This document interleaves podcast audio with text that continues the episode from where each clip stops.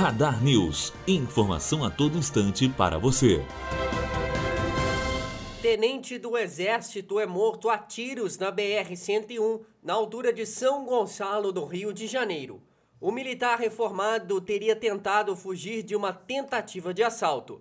Os criminosos conseguiram fugir. Matheus Azevedo, aluno do primeiro ano de jornalismo, direto para a rádio Unifoa, formando para a vida. Radar News. Informação a todo instante para você.